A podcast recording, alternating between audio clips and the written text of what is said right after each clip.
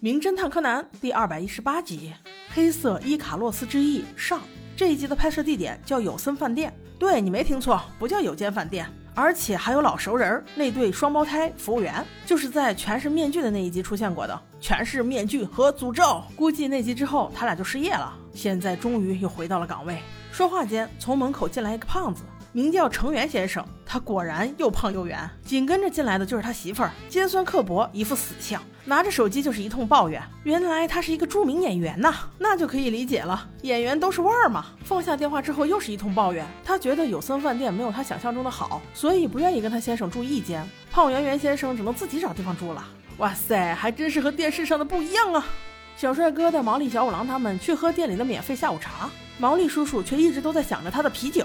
没一会儿，美味的大餐就上来了。柯南正在说：“哇哦，这个汤很好喝耶！”旁边就听到了不和谐的声音。那个女演员扯着嗓子喊道：“这汤什么味道？这什么鬼？去把你们的厨师给我叫来！”在经理的劝说下，厨师为他新换了一碗汤。岂料这演员乱瞄之间，竟看到了小五郎，露着大腿就走了过去。几句话就撩得小五郎上了钩。她老公赶紧走了过来，说自己太太就这副德行，望小五郎不要见怪。就差一句，我其实已经忍她很久了。女演员听丈夫这么说，立刻回道：“喂，你是不是要分手啊？赶快啊！只要你提出离婚，我立马同意。就看你这现状能不能付得了我的赡养费了。”这话说的，圆圆先生的脸色是一阵红一阵绿啊。正在此时，从餐厅外面冲进来一位男士，冲着女演员便跪了下去，意思是求她行个方便，能不能放弃手上这个角色？这女演员肯定不愿意呀。那男士只好说了实情，投资方看上了更年轻的小姐，你得让路了。女演员一听这话，顿时就怒了：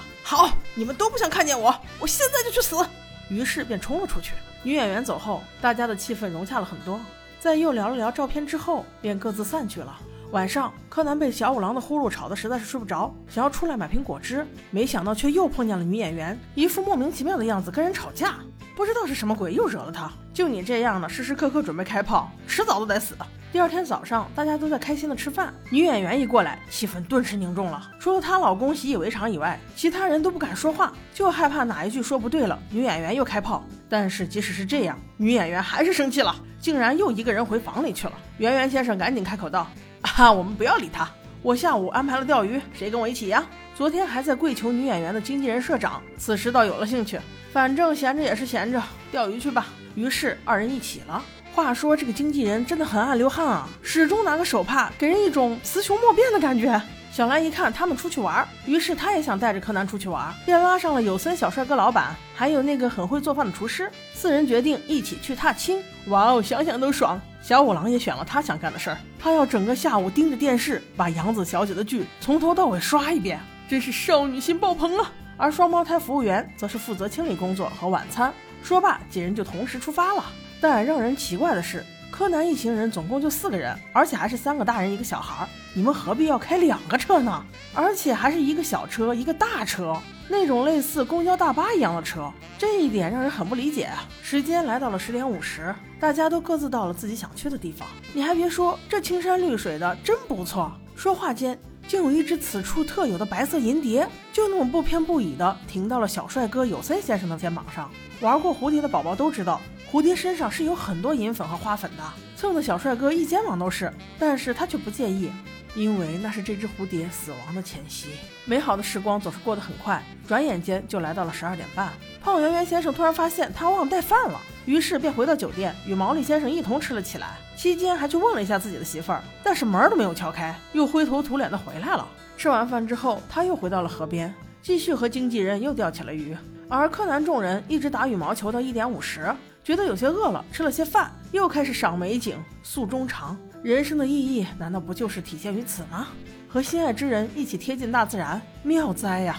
只有小五郎一个人还窝在沙发上追剧。不过双胞胎姐妹花也是很赏脸，居然陪她一起看。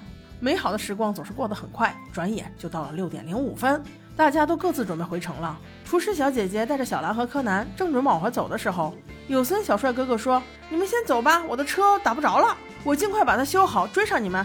厨师小姐姐也没在意，带着孩子们回了。回到酒店后，她才发现胖圆圆先生可是收获不小呀，抓了一箱鱼回来。估计他心里想，这一箱鱼怎么吃才好呢？这会儿已经七点了。胖圆圆先生问小五郎：“我媳妇儿还没动静吗？一下午都没出来？小五郎肯定的说：“对呀对呀，我在这看了一下午电视也没见她。”正在此时，店里的电话响了，原来是有森小帅哥哥打来找厨师的，因为他实在是没办法修好汽车，只能让有村小姐再跑一趟去接他了。小兰见状，决定一起跟着去。天已经擦黑，怕有什么危险。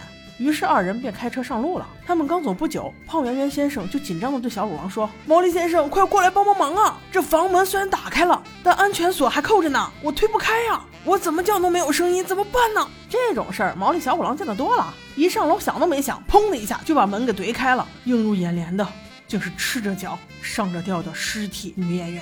看到这一幕，我要是胖圆圆先生，我肯定是心里乐开花了呀！媳妇儿这一死。既不用付赡养费，也可以再换一个了，真是一举多得呀！但是真的胖圆圆先生却表现得很痛苦。我的妈呀，你演的也太真了！柯南迅速检查了现场，发现扣在门里的安全锁有问题，这肯定不是自杀，而是谋杀。